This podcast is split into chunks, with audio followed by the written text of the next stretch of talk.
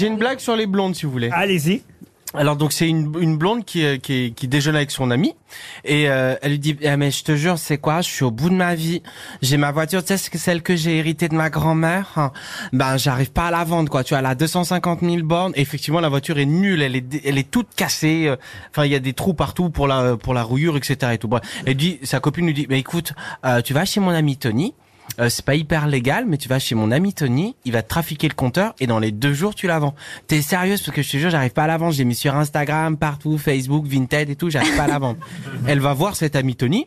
Elle se retrouve deux jours après et lui dit alors t'as vendu ta voiture? Bah t'es malade, elle a 50 000 bornes, impossible, je la vends.